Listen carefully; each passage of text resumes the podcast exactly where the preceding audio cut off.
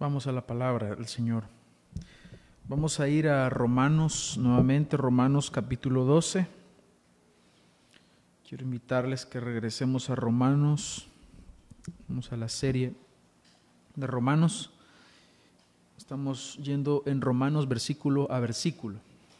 El título de este sermón es Amor, el ADN del creyente. Amor, el ADN del creyente.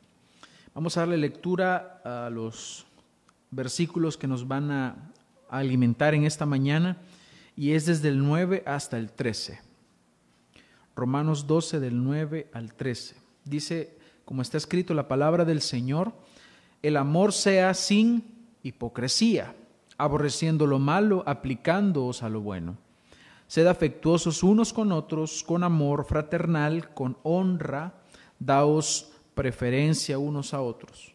No seáis perezosos, en lo que requiere diligencia, fervientes en espíritu, sirviendo al Señor, gozándoos en la esperanza, perseverando en el sufrimiento, dedicados a la oración, contribuyendo para las necesidades de los santos, practicando la hospitalidad.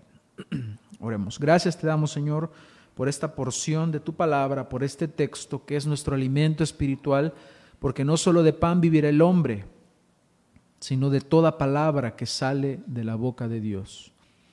Nuestra vida está en ti y por eso estamos acá, Señor, porque tú eres nuestro sustento, nuestro alimento, eres nuestro ayudador, eres nuestra guía, eres nuestra esperanza.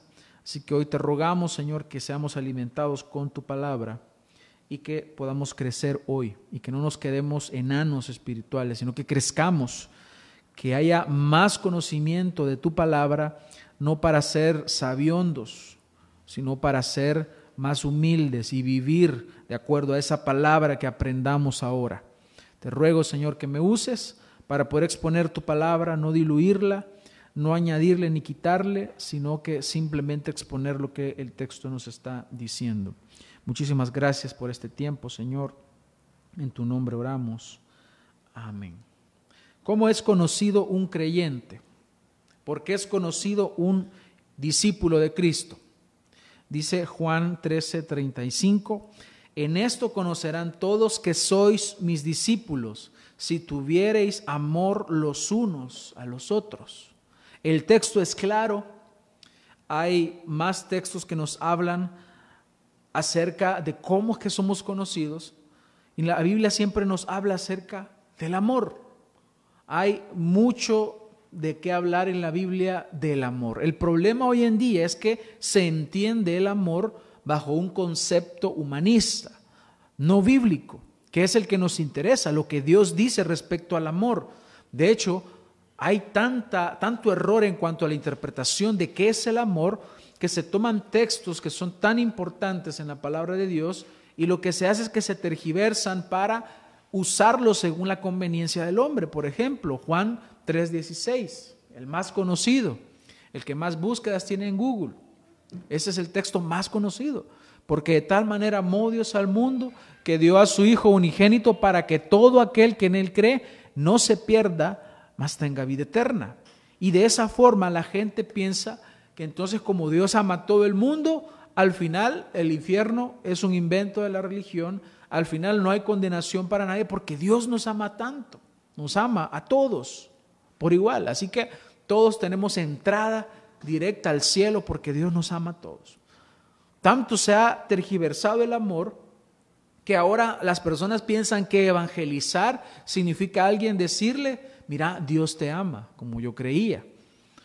O agarrar un texto, un texto por ejemplo, ese, Dios te ama, decir Dios te ama y en un cartel y a ponernos Dios te ama, Dios te ama. Pensamos que eso es evangelizar. Hay otros que ya pasaron a otro nivel y que ahora solo regalan abrazos y se ponen la camiseta de abrazos gratis.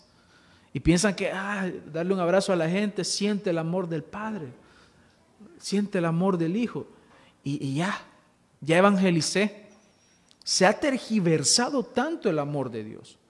Pero la Biblia nos muestra que el amor no tiene nada que ver con lo que ahora las personas creen respecto al amor, sino que el amor verdadero significa entrega, no es un sentimiento. El muchacho le dice a la, muchacha, mira, yo, yo te amo con todo mi corazón. No es que la ama en realidad. Lo que está haciendo es que le gusta y, se quiere tal vez acostar con ella y le dice, te amo. Pero si en verdad ama a, la que dice que ama, entonces se va a entregar, va a protegerla, va a cuidarla, va a esperar el momento y no se va a adelantar. Por eso es que mucha falsedad alrededor del amor. Entonces, regresando a esto de Juan 3:35, nos dice el Señor que ustedes serán conocidos, ustedes que son mis discípulos, ustedes se van a conocer por algo y es que van a tener un amor entre ustedes, un amor fraterno, un amor que tiene una connotación. Y ya vamos a ver lo que el, apóstol Pablo nos dice también al respecto. Entonces, un cristiano tiene una identidad y la manera en la que obra demuestra esa identidad.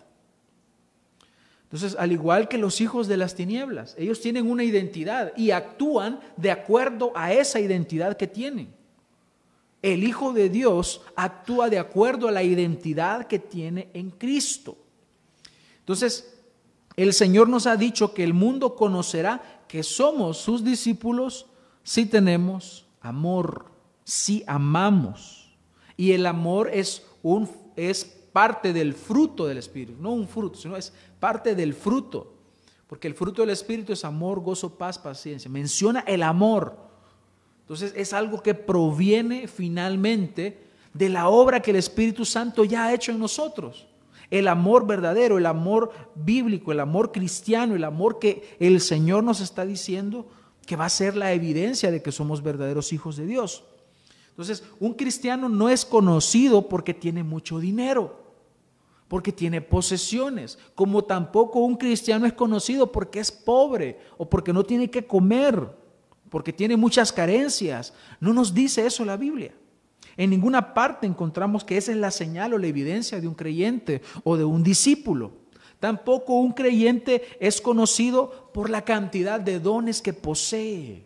Y aquí ya vamos metiéndonos al contexto en el cual el apóstol Pablo ha escrito lo que hoy hemos leído. Acuérdense que ya hablamos acerca de los dones. Y la estructura del capítulo 12 de Romanos al principio nos habla de un cambio de mente que si mi mente no está cambiada y no se adapta a la palabra de Dios, entonces yo no voy a poder entender la identidad que tengo como iglesia, que yo soy miembro de la iglesia. Luego de, pasar a, esa, a ese entendimiento, el apóstol Pablo en el capítulo 12 de que yo soy parte de la iglesia, nos habla de los dones. Estos dones son los que hemos estado hablando. Hablamos de cada uno de los dones que Pablo menciona. Ahora, el apóstol Pablo no es que se sale del contexto de la iglesia, sino que luego de habernos mostrado dones específicos, ahora nos muestra generalidades para ser aplicadas en la iglesia. Y yo quiero que notemos algo, la similitud que tiene Romanos 12 con la primera carta a los Corintios. Por ejemplo, en el capítulo 13 dice, si hablo lenguas humanas, el versículo 12, ¿de qué venía hablando el apóstol Pablo? De los dones, de los dones. Entonces, ahora pasa a hablar en el, versículo, en el capítulo 13 del amor. En el capítulo 12 de Romanos acaba de terminar de hablar de los dones. Ahora va a pasar a hablar del amor. En 1 Corintios 13:1 dice, si hablo en lenguas humanas y angelicales, pero no tengo amor, no soy más que un metal que resuena o un platillo que hace ruido. Si tengo el don de profecía y entiendo todos los misterios y poseo todo conocimiento, y si tengo una fe que logra trasladar montañas, pero me falta el amor, no soy nada si reparto entre los pobres todo lo que poseo y si entrego mi cuerpo para que lo consuman las llamas, pero no tengo amor, nada gano con eso. Es lo mismo que nos está diciendo allá en Romanos el apóstol Pablo. Es decir, tú puedes tener hasta todos los dones de la lista que hemos dicho, pero si no amas en realidad, si no hay amor detrás de eso, Eso no significa nada. Puedes tener la más grande sabiduría, pero si no hay amor, no eres nada. Pablo, de la misma forma que lo hace en la primera carta a los Corintios, también lo dice en Romanos. Ha hablado de los dones y ahora nos va a mostrar lo que está detrás de esas operaciones. Sabemos que obviamente al ser dones espirituales es el Espíritu Santo obrando, pero detrás de esto está, o la base de esto, el fundamento de esto es el amor. Entonces, por eso es que la idea que hoy quiero eh, plasmar hoy en este sermón es que el amor es el ADN espiritual del creyente. Es la marca del verdadero Hijo de Dios. Pablo nos está diciendo esto, que si no tengo amor no soy nada. Y que es el ser, identidad.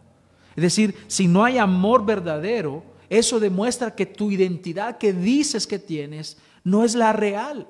No eres nada. Tú dices, yo soy creyente porque eh, eh, mi nombre está en, el, en el registro de la iglesia como miembro, entonces yo soy creyente. Eso no significa que tú seas creyente. O porque yo doy ofrendas, o porque yo mando este dinerito. Eso no significa que tú eres creyente. Hay algo detrás y que debemos tomar en cuenta y evaluar para ver si lo que estamos haciendo lo estamos haciendo bien. Eso es lo que quiere el apóstol Pablo. Es Dios hablándonos a través del apóstol Pablo. Él nos ha dicho que si vamos a emplear los dones, los vamos a emplear bien. Y ahora pasa a hablarnos de el amor. Al principio de la carta, el apóstol Pablo nos ha mostrado una radiografía espiritual del que no tiene a Dios, del que no es creyente. Por ejemplo, en Romanos 3.10 dice, como está escrito, no hay justo ni aún uno, no hay quien entienda, no hay quien busque a Dios, todos se han desviado, a se hicieron inútiles, no hay quien haga lo bueno, no hay ni siquiera uno, sepulcro abierto es su garganta, engañan de continuo con su lengua, veneno de serpientes hay bajo sus labios, llena está su boca de maldición y amargura, sus pies son veloces para derramar sangre, destrucción y miseria hay en sus caminos, y la senda de paz no han conocido, no hay temor de Dios delante de sus ojos. Eso es lo que está detrás de el que no es creyente. Esa es una radiografía espiritual del que está perdido sin el Señor. Esa es la muerte espiritual del inconverso. Es la podredumbre espiritual, es la muerte, es la incapacidad de buscar a Dios. Pero estando en Cristo, ahora nos muestra que para el creyente el amor es sin hipocresía aborrece lo malo y, se aplica a lo bueno, busca hacer lo bueno, es afectuoso con otros, porque tiene amor fraternal y prefiere a la familia de la fe. No es perezoso en lo que requiere diligencia, sino que es ferviente en espíritu y sirve con gozo al Señor se goza en la esperanza y persevera en el sufrimiento y se dedica a la oración, contribuye para las necesidades de los santos, practica la hospitalidad. Esto es lo que tenemos del creyente, vida, esta es la vida del creyente. Y eso se muestra en lo que nosotros hacemos. Yo colocaba una publicación recientemente de que en este tiempo que se está eh, malinterpretando mucho la iglesia. Y lo que está sucediendo hoy en día es que el mundo quiere redefinir la iglesia. Y muchos creyentes han caído en la mentira del mundo. El mundo no puede venir a, redefinir la iglesia. Y ahora tenemos ese pensamiento que, que, la iglesia, dice la gente, la iglesia no se ha detenido, la iglesia sigue, ahora estamos en las casas. Perdón, eso es el ser. ¿Por qué? Porque se están refiriendo a que yo soy la iglesia. Y es cierto, la iglesia no es este local. La iglesia no, es el, no son los templos. La iglesia es el creyente que ha sido redimido por la sangre de Cristo. Pero ese es el ser. ¿Y qué hay del hacer? Porque la identidad se muestra en el hacer. Si yo les digo a ustedes, yo hablo perfectamente el alemán, ¿qué es lo que van a hacer ustedes? Ay, ¿cómo se dice tal, tal cosa? Ajá, y decide esta oración. ¿Y qué se dice? ¿Cómo se dice así? ¿Y cómo podemos saber que, eh, cómo se dice esto en alemán y todo eso? Me van a empezar a preguntar. Y si yo les digo, ah, eso está fácil, así como aquel, está una más difícil, póngame. Y nunca les hablo alemán, entonces yo soy un mentiroso, porque les estoy diciendo que hago una, que, que soy algo, que, que sé algo, pero no lo practico, no lo muestro. Entonces soy un charlatán, un mentiroso. De igual forma, Dios ha estipulado y ha establecido lo que la iglesia hace, lo que el creyente hace, porque tiene que darse a conocer. De lo contrario seríamos unos charlatanes. Entonces, no confundamos el ser con el hacer. Primero yo soy. Dios me ha dado una identidad a, a, la iglesia le ha dado una identidad y la ha definido y Dios ha determinado cómo la iglesia actúa. Entonces la iglesia tiene que hacer lo que debe hacer. De igual forma, habiendo recibido nosotros una identidad en el Señor, tenemos que aplicar esa identidad. Es decir, mostrarla, aplicarla.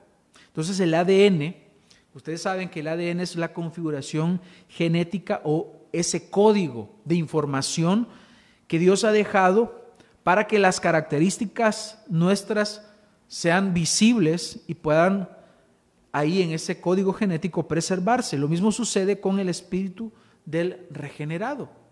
Tenemos ya nosotros lo que Dios dice que nosotros somos y cómo debemos comportarnos. Un hijo de Dios, un regenerado, va a manifestar sus frutos. Por sus frutos, dice también, los conoceréis. A los lobos rapaces, a los falsos creyentes se les conoce por sus frutos. De igual forma, al creyente se le va a conocer por el fruto que da. Y uno de los frutos es que la iglesia vive en comunidad. La iglesia vive en comunidad, muestra la gloria de Dios, muestra el amor sincero hacia su hermano e imita el ejemplo de Cristo. Entonces el cristiano se identifica por varios aspectos, pero uno de los más importantes es el amor. Un verdadero creyente se ve por sus frutos. Se ve por cómo vive, por cómo piensa, qué es lo que dice. De la abundancia del corazón habla la boca. ¿Qué es lo que piensa? ¿Cuál es la cosmovisión de la persona? ¿Y cómo actúa? Y detrás de esto tiene que estar el amor. El creyente busca glorificar a Dios en todo lo que hace. El cristiano también se identifica por cómo ve a Dios, qué es lo que el creyente eh, sabe, conoce y entiende de Dios. El creyente se identifica por cuál es la actitud que tiene hacia la iglesia hacia la congregación donde Dios le ha puesto, a su iglesia local. Ahí se da a conocer un creyente. Y en todo esto acompaña el amor. Porque nada de esto puede llegar a ser válido si no está acompañado del amor. Pero este amor no es, como ya lo he dicho, no es el que el mundo conoce. Porque para, para el mundo el amor es algo permisivo, es algo tolerante. Tolera y es pecaminoso, permite los pecados, pero nada de esto es el amor. Si yo dejo que mi hija me falte el respeto a mí, o si yo dejo que mi hija en una conversación me esté interrumpiendo y no, no me honre y no tenga el respeto y yo la dejo que eso siga así, yo no puedo decir que yo la amo. Como el mundo ahora dice que no hay que castigar a los hijos. ¿Cómo nos crearon a nosotros? Con castigos. Y la Biblia dice también que hay que castigar al necio. Si yo permito y tolero que el, el, que es mi hermano en Cristo viva una vida pecaminosa y cierro mi boca y no le corrijo y no le llamo la atención y no le digo que lo que está haciendo está mal, eso no es amor no le estoy amando. Vemos en la palabra de Dios que la iglesia está para ayudarnos a nosotros a santificarnos a vivir una vida que agrade al Señor. Así que si tú eres alguien que tolera el pecado, que tolera las faltas, que tolera el error, tú no estás amando, tú estás aborreciendo a tu hermano. Porque parte del amor que yo debo tener hacia mi hermano es la corrección, es la exhortación. Entonces la Biblia nos habla que ese amor se entrega que ese amor no es tolerante al pecado, que ese amor no es permisivo, que ese amor no es pecaminoso. La Biblia nos habla de que el amor entonces es entrega. Y cito nuevamente Juan 3:16, porque de tal manera amó Dios al mundo que dio, que entregó. Ese es el amor verdadero, se entrega. Acá se menciona en, la palabra de Dios una palabra que es la palabra ágape, refiriéndose a un tipo de amor. Este amor ágape no es un amor como el que yo tengo con mi esposa. Es un amor, no es un amor el que yo tengo con mi hermano, el amor filial. El amor ágape es un, es un vocablo griego que lo que hace es que nos expresa un amor fraterno, un amor de comunidad. Y ese es el amor que debe practicarse en este contexto en el cual el apóstol Pablo nos está hablando. Entonces, este es, en el Nuevo Testamento, esta es la palabra que se designa para hablar acerca del amor entre creyentes.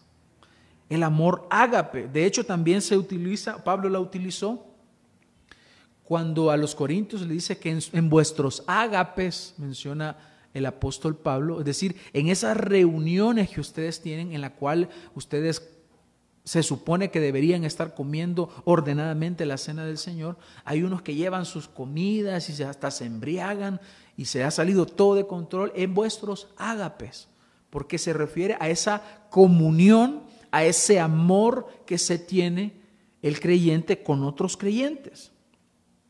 Entonces, los cristianos estamos llamados a practicar este amor como hijos de Dios.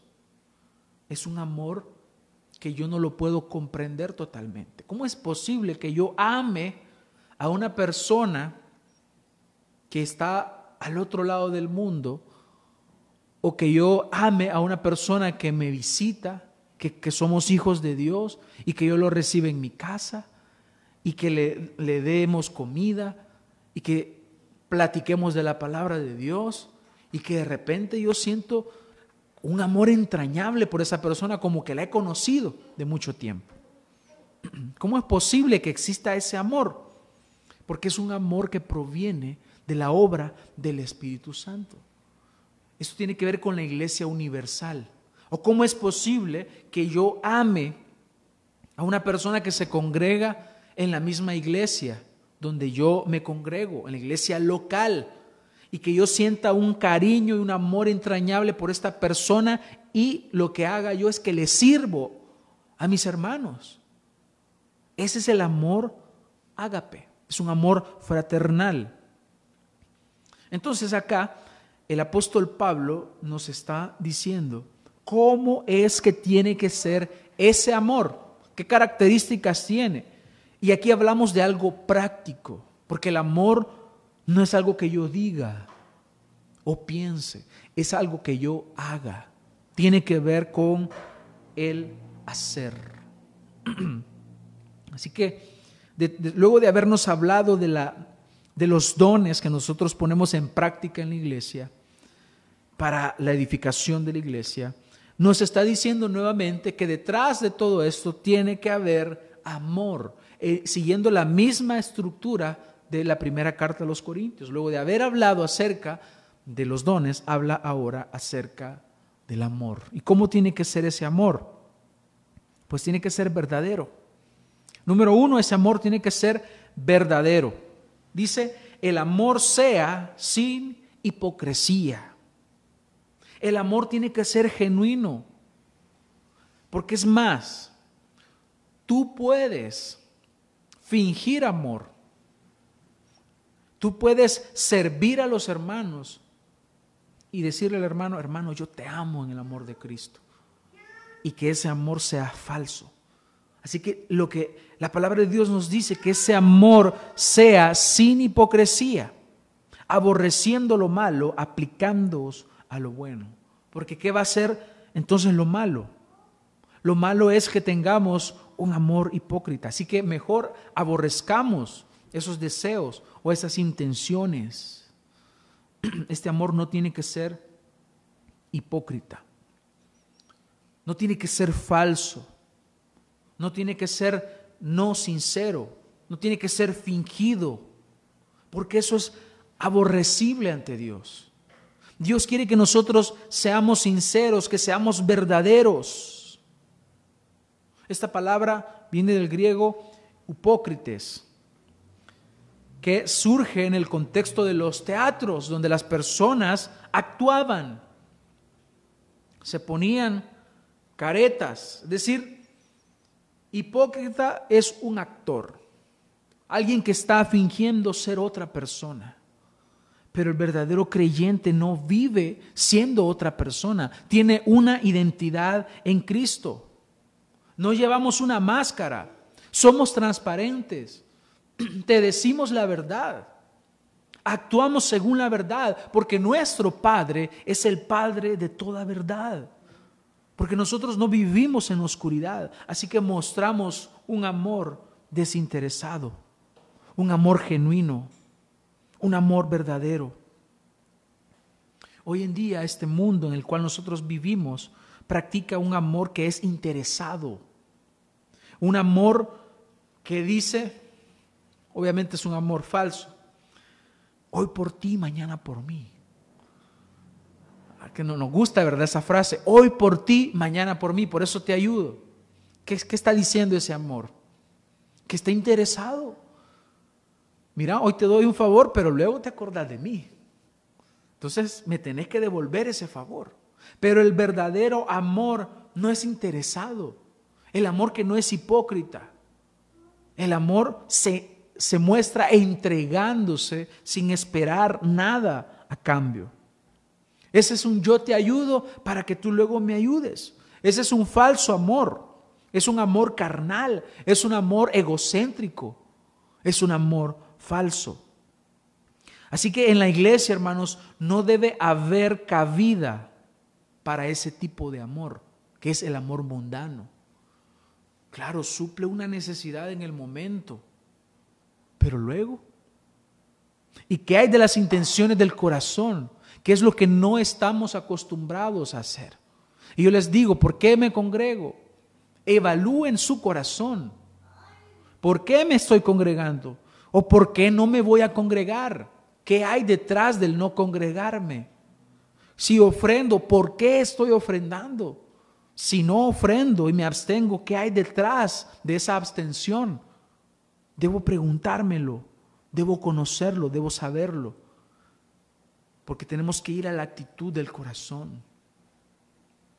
Segunda de Corintios 6, 6 dice, en pureza, en conocimiento, en paciencia, en bondad, en el Espíritu Santo, en amor sincero, porque el amor debe ser sincero. En 1 Tesalonicenses 2.3 dice, pues nuestra exhortación no procede de error ni de impureza, ni es con engaño. Él estaba mostrando el amor. Estaba, era necesario hacer una exhortación y una corrección a la iglesia. Y él le dice, esta exhortación no procede del error, ni de impureza, ni con engaño, porque es genuino, porque es verdadero. Primera de Pedro 1.22 dice, puesto que en obediencia a la verdad habéis purificado vuestras almas para un amor sincero de hermanos. Amaos unos a otros entrañablemente, de corazón puro. El amor verdadero es algo tan profundo y cuando es en Cristo, se nos habla de la purificación de nuestras almas para un amor sincero si de verdad tú eres un creyente, un hijo de Dios, el amor que tú practicarás será un amor sincero, un amor desinteresado, un amor que probablemente no va a ser aplaudido por el mundo, pero será un amor genuino. Así que si nosotros tenemos un amor interesado, un amor fingido, un amor como el del mundo, tenemos que arrancar ese amor de nuestra vida y vivir un amor verdadero, un amor ágape, un amor que glorifique a Dios. Así que para lograrlo tenemos que aborrecer lo malo. Eso es lo que nos está diciendo el texto. Aborrece lo malo y practica lo bueno. Aférrate a lo bueno. ¿Y sabes qué? Lo bueno cuesta. La obediencia a la palabra te costará. ¿Por qué? Porque eres un pecador, porque vivimos en una naturaleza pecaminosa. Pero el amor verdadero es parte de ese fruto que se obtiene por la regeneración y porque el Espíritu Santo ya mora en nosotros. Es posible entonces. Es posible por el poder del Espíritu Santo que mora en nosotros. Así que busquemos lo bueno. Busquemos practicar la palabra de Dios, practicar los mandamientos, dejar ese amor interesado que el mundo nos ha enseñado, porque no nos podemos adaptar a este mundo. Por eso es que ya el apóstol Pablo ha hablado de esa transformación de la mente, porque no puedes servir a dos señores. No puedes decir, los domingos yo soy creyente, pero el lunes ya me, me dedico al mundo. Eso no existe. No os adaptéis a este mundo, sino transformaos mediante la renovación de vuestra mente. Debemos transformarnos.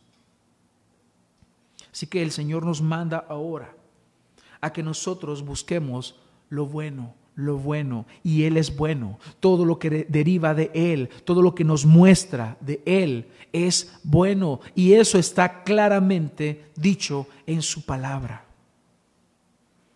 Busquemos el bien. Dice el Salmo 34, 14, apártate del mal y haz el bien, busca la paz y síguela. Primera de Tesalonicenses 5:15 nos dice, mirad que ninguno devuelva a otro mal por mal, sino procurad siempre lo bueno los unos para con nosotros y para con todos. Lo bueno. El amor verdadero no busca venganza, no busca hacer el mal, sino que busca en verdad el crecimiento del otro. Eso es lo que significa el verdadero amor fraternal. También nos dice en el versículo 10, sed, sed afectuosos unos con otros, con amor fraternal, con honra, daos preferencia unos a otros. Así que mientras el mundo dice hoy por ti, mañana por mí, los cristianos simplemente nos entregamos como Cristo se entregó. Como Cristo se entregó por la iglesia. Ustedes saben, ustedes piensan que Jesús estaría esperando algo de nosotros cuando nos salvó, cuando nos amó. ¿Qué podíamos darle nosotros a Él? Nada. Nada. Por eso es que Él quiere que amemos de esta forma, como Él amó sin esperar nada a cambio. Así que a nuestros hermanos en la iglesia, y aquí hay un contexto muy interesante, y tal vez a algunos no les puede parecer, pero me llama la atención que aquí nos está diciendo que mostremos un afecto. Dice, unos con otros con amor fraternal, amar al hermano. Dice, con honra dando preferencia unos a otros. Es en el contexto de la iglesia. Es decir, primero la iglesia, hermanos. Primero la iglesia.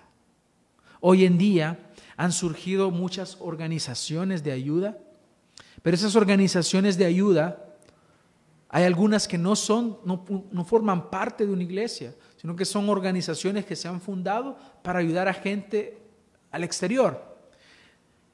Pero la iglesia ayuda primeramente a la iglesia, primeramente al creyente. Tú debes ver primeramente que tu hermano con quien tú te reúnes, donde tú te congregas en tu iglesia local, que tú lo ayudes y que tú puedas ayudarle a suplir todas sus necesidades que están expuestas. Por ejemplo, el hermano no tiene que comer y tú tienes, tú no puedes retraer tu mano, tú no puedes decir, perdón, primero le voy a dar a aquella persona que está allá. Y tu hermano, que es tu hermano, que es de tu iglesia, va a estar aguantando hambre. Prioridades, sí, prioridades. Primero, los de casa. Primero, la iglesia.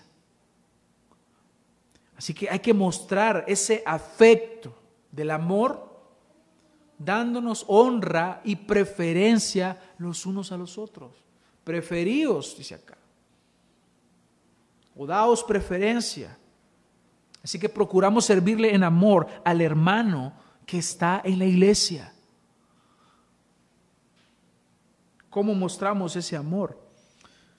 Pues ayudando, supliendo necesidades, poniendo en práctica nuestros dones, perdonando cuando nos ofenden, porque te van a ofender. Nuestro hermano que está a la par nos va a ofender muchas veces, muchas, de muchas maneras. ¿Y cuántas veces debo perdonarlo? 70 veces 7. Muchas veces. Todas las veces que nos ofendan, debemos perdonarlos. Él dice la palabra del Señor en Juan 13, 34, un mandamiento nuevo os doy, que os améis los unos a los otros como yo os he amado. Ahora, esto es un mandamiento, no es una sugerencia. Él no está diciendo, les sugiero les doy una nueva sugerencia, que se amen los unos a los otros. Ah, lo vamos a considerar, Señor. Esto que nos está diciendo. Dice un nuevo mandamiento, porque no solo son diez mandamientos, son muchos mandamientos los que el Señor nos da en su palabra. Y este es uno, que, perdón, que nos amemos los unos a los otros como yo os he amado. ¿Cuál es la medida? ¿Cuál es la forma? ¿Cuál es el estándar? como Él nos amó.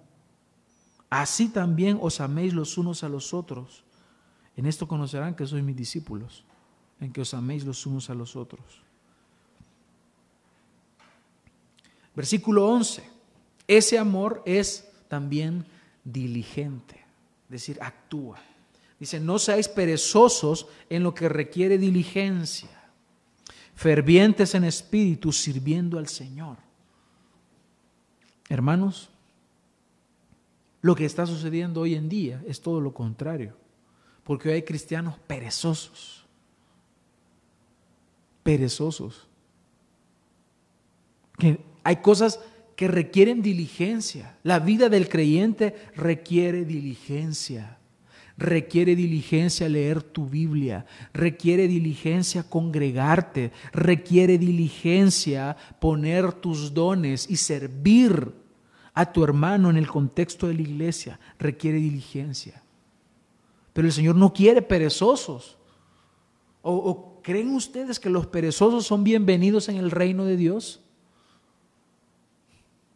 No, hermanos. No hay lugar para los perezosos en el reino de Dios. Para los haraganes no hay lugar.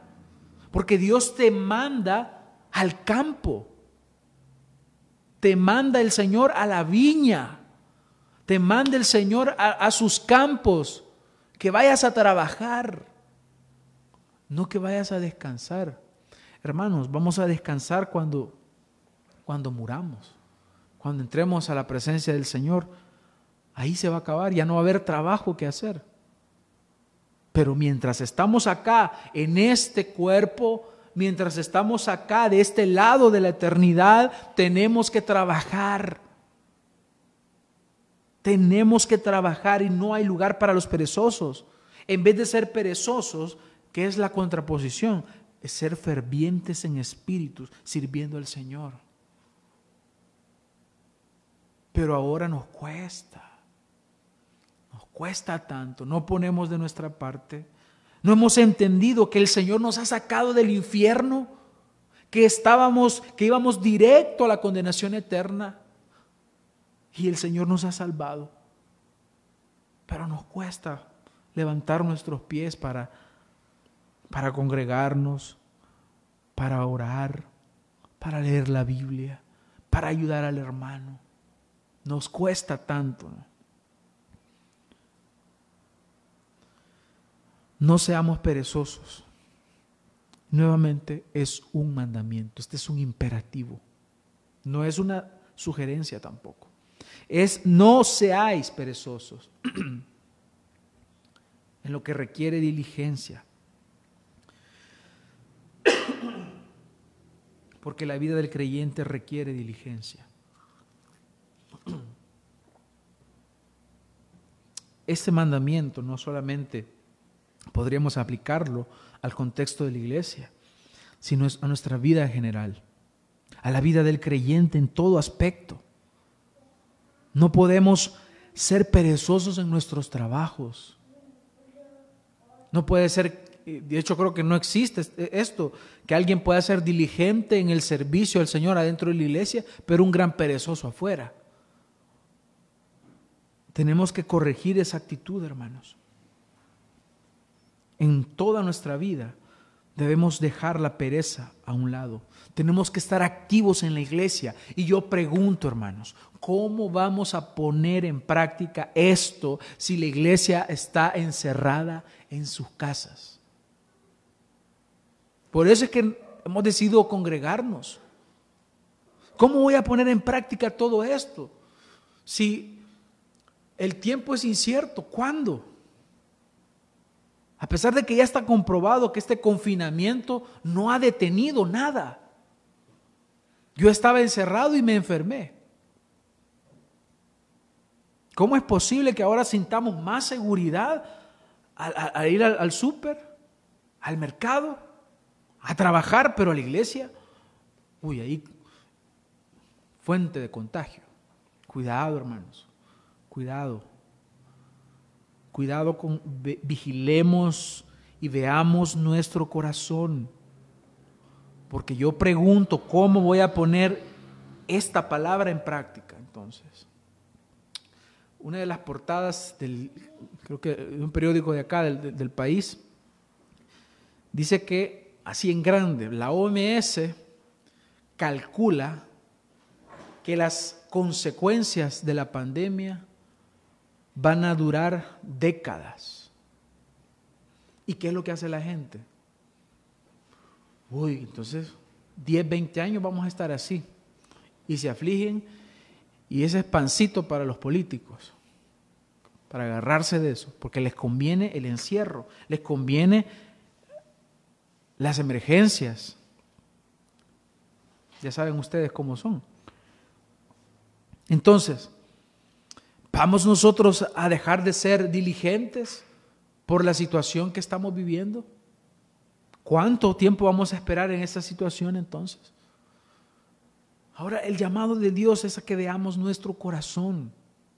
Evalúa tu corazón. Porque, ¿qué es lo que cantábamos hoy en la mañana? A nada le voy a temer. A nada temeré. Si es cierto. ¿Era cierto? Cuando lo estábamos cantando, solo se me venía a la mente, solo excepto el virus. Eso sí le voy a temer. Y, y se nos acusa de ser personas que están promoviendo la muerte, cuando el Evangelio es muerte. ¿Acaso no parecía insensato para el creyente del primer siglo ser creyente, ser cristiano, si le estaban persiguiendo? ¿Cuándo aplicaremos entonces el texto que dice, para mí el vivir es Cristo y el morir me es ganancia? Pregunto, ¿cuándo? Cuando está en la playa, en una hamaca y dinero cayendo en mi cuenta. Cuando ande viajando por el mundo Ahí lo voy a aplicar, hermanos. ¿Cuándo entonces? ¿Cuándo? ¿Cuándo voy a aplicar eso? Hermanos, el Evangelio, la vida del creyente requiere diligencia, servir, entregarme. Si no, no te llames. Si no quieres servir al Señor.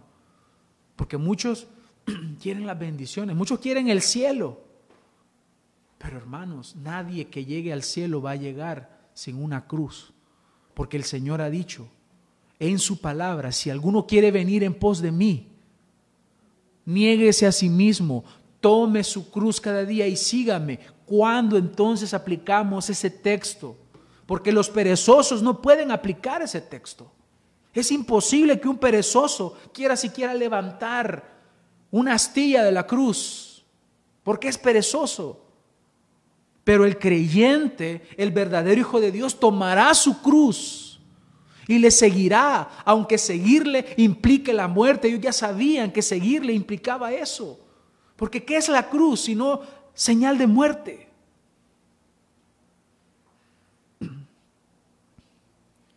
¿Y cómo vamos a imitarle entonces? Si Él dice que seamos imitadores de Él.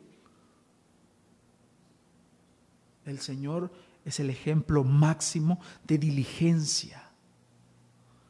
¿Quién más fue diligente como Él a cumplir a cabalidad todo lo que el Padre le había mandado que hiciera? Él nos da un ejemplo de ser fervientes. Él nos manda acá que seamos fervientes. Dice fervientes en espíritu. Es decir, que ni nos digan dos veces. Ahí estamos. Pero para el pecado nuestros pies son presurosos, ¿no? Y para servir al Señor, el Señor no solo quiere que tú le sirvas, sino que quiere, quiere que y demanda que le sirvas con la actitud correcta, que es ser ferviente. Pero si vienes enojado a la iglesia, pero si abres tu Biblia enojado, si oras enojado, mejor no lo hagas. Porque lo que estarás demostrando es tu desobediencia. Porque Él quiere que seas ferviente en espíritu y que le sirvas con gozo en tu corazón. Dice en 1 de Pedro 4:8, sobre todo ser fervientes en vuestro amor los unos por los otros, pues el amor cubre multitud de pecados. Así que seamos prontos para servir a Dios, prontos para amar, prontos para poner nuestra vida al servicio de Dios. Aquí es algo claro, hermanos. Practiquemos el amor verdadero sin pereza, sin poner reproches, con diligencia, estar entusiasmados sirviendo y glorificando a Dios. ¿Cuánto tiempo hemos esperado, hermanos, para poder venir a la mesa, practicar este sacramento? Porque no lo habíamos estado haciendo, porque es, está dado para que nosotros lo practiquemos en comunión, la iglesia reunida. Y la actitud que vemos tal vez no es la esperada. Y muchas personas están, están cómodas. ¿Habrá esta prontitud para servir a Dios como lo hay para lo demás? Nuevamente, revisemos nuestro corazón, revisemos nuestra actitud, revisemos nuestra respuesta. Y este amor también tiene que ser con gozo. Versículo 12 dice, gozándoos en la esperanza, perseverando en el sufrimiento, dedicados a la oración. No es un amor que entristece, es un amor del cual brota gozo, alegría. Este amor no es una carga. El amor por la iglesia, el amor por mi hermano, no es una carga. Yo no siento carga, no debo sentir carga, sino que es amor puro, desinteresado, sin fingimiento, con entusiasmo, porque hay gozo, hay gozo. Entonces nos gozamos en qué? Juntos nos gozamos en la esperanza, porque hay esperanza para nosotros. Si has perdido la esperanza, dile a Dios, pídele al Señor que te devuelva el gozo de tu salvación, porque esta es la esperanza de los hijos de Dios. Porque sabes qué? Hay otros afuera que no tienen esperanza. Van camino a la condenación eterna hasta que el Señor nos regeneró y fuimos salvos. Entonces tuvimos esa esperanza en Él. Dice Habacuc 3:17, aunque la higuera no eche brotes, ni haya fruto en las viñas, aunque falte el producto del olivo y los campos no produzcan alimento, aunque falten las ovejas del aprisco y no haya vacas en los establos, con todo yo me alegraré en el Señor, me regocijaré en el Dios de mi salvación. Porque nuestro gozo no depende de la condición. Nuestro gozo no depende de que si tenemos dinero o no hay. Mire lo que dice acá, aunque no haya nada, yo, dice el, que está escribiendo el profeta Habacuc, yo me alegraré en el Señor, porque Él es la fuente de mi gozo. Así que este amor que mostramos, yo no lo tengo que mostrar o va a depender de mi hermano, depende del Dios que me rescató y el que me salvó.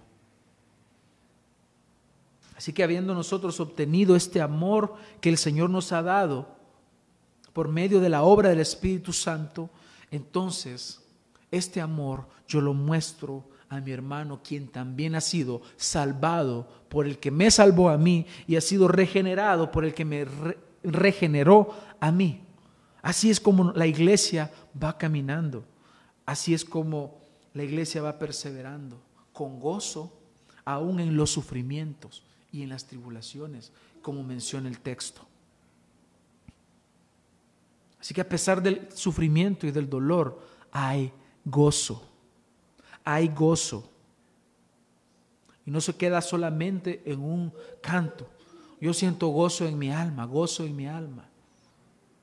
No se queda en un canto, sino que se queda o llega a una vivencia, a una realidad de todos los días, porque siempre habrá de uno o de otro tipo de sufrimiento en nuestra vida. Pero yo tengo que encontrar gozo en el Señor, a pesar de las tribulaciones. Porque contrario a lo que enseña la teología de la prosperidad, que ellos te dicen que si tú estás sufriendo es porque tú tal vez no eres un hijo de Dios, el Señor dice en el mundo tendréis aflicciones. Siempre habrán aflicciones, siempre habrán problemas, siempre habrán dificultades. Es parte de tu vida como creyente.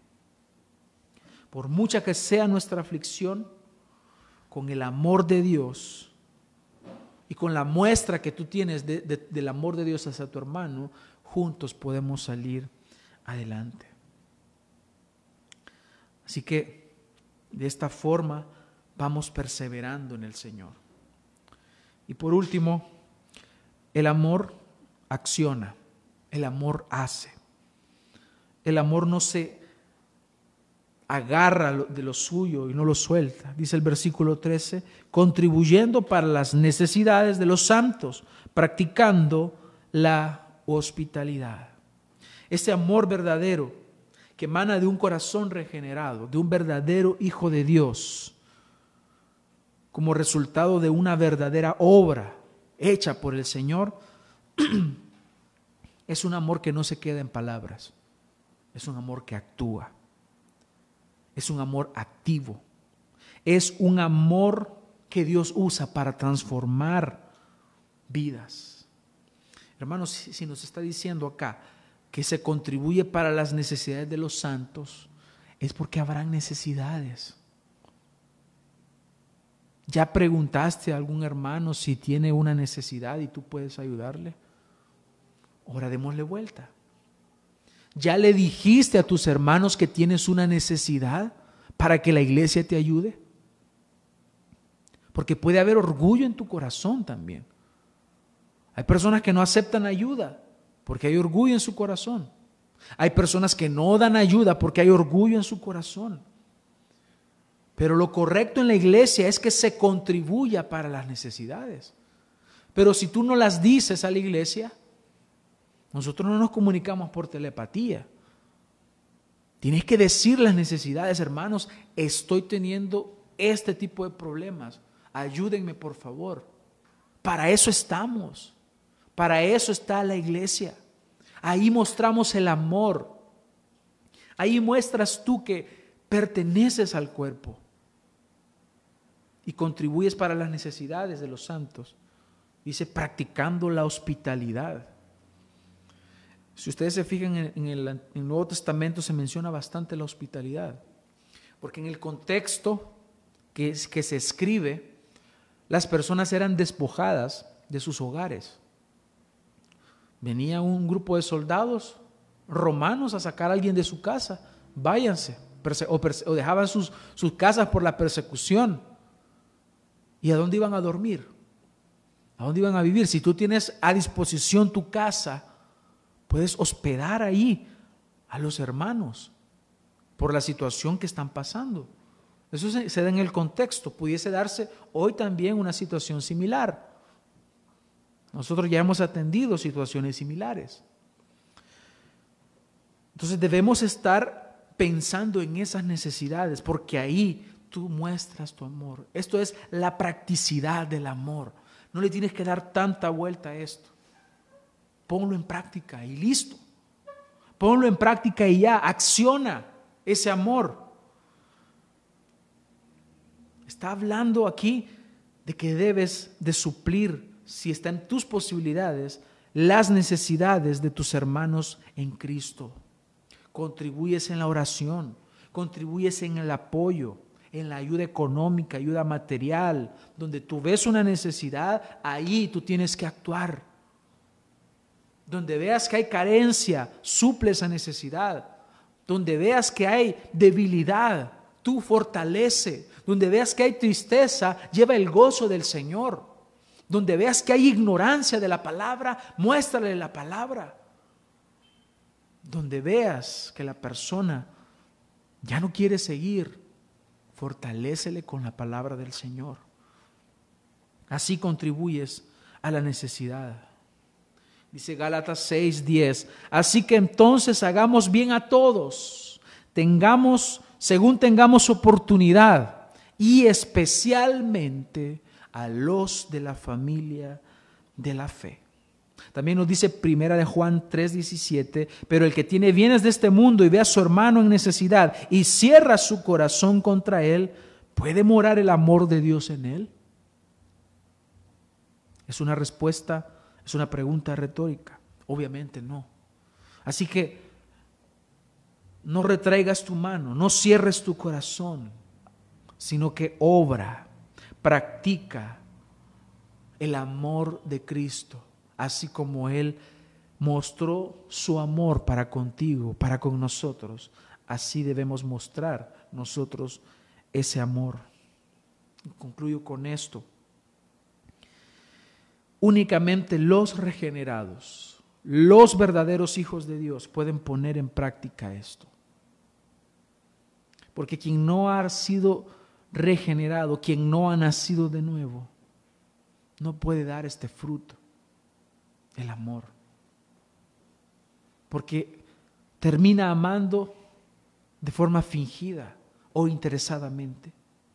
Solamente si en ti mora el Espíritu Santo, tú podrás amar y entregarte a la iglesia, entregarte a tu hermano de esta forma.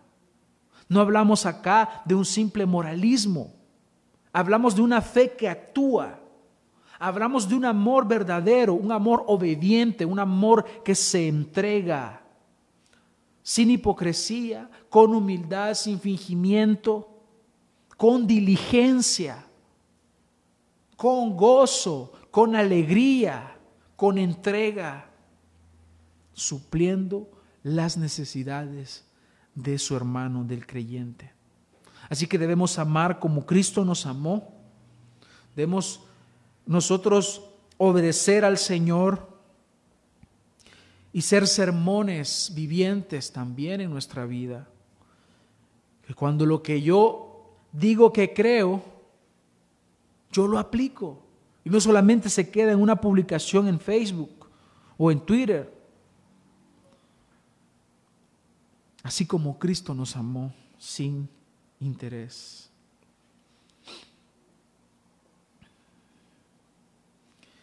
Dice Filipenses 2, versículo 3, nada hagáis por egoísmo o por vanagloria, sino que con actitud humilde cada uno de vosotros considere al otro como más importante que a sí mismo, no buscando cada uno sus propios intereses, sino más bien los intereses de los demás. Ese es el amor que debe primar en la iglesia. Ese es el amor verdadero. Que Dios nos ayude, hermanos, para que vivamos de la manera que Dios quiere que vivamos. Vamos a orar. Amado Señor, gracias te damos por tu palabra. Gracias te damos, Señor, porque nos hablas. Ayúdanos. Ayúdanos, Señor. Porque somos débiles en este mundo. Porque somos orgullosos. Nos cuesta aceptar tu palabra. Señor, yo te ruego hoy que transformes nuestra mente y que nos ayudes a que nuestra, nuestra mente sea la mente de Cristo. Ten misericordia de nosotros. Ayúdanos a amarte y amar a la iglesia y amar a nuestros hermanos como tú quieres que los amemos. De forma desinteresada, sin fingimiento, con gozo, con esperanza. Que nuestra fe sea una fe práctica basada en el conocimiento de la verdad, no en mis propios intereses, no en lo que yo creo, no en mis ideas egoístas, sino en tu palabra. Gracias por este tiempo, Señor. Oramos por los enfermos, oramos por los que están en casa, que tú les fortalezcas, que tú les bendigas, que tú transformes los corazones de los débiles, que tú, Señor, rescates a los incrédulos. Y te rogamos que bendigas este tiempo, Señor, en que vamos a participar de este glorioso y precioso sacramento, de esta ordenanza. En tu nombre oramos, Señor. Amén.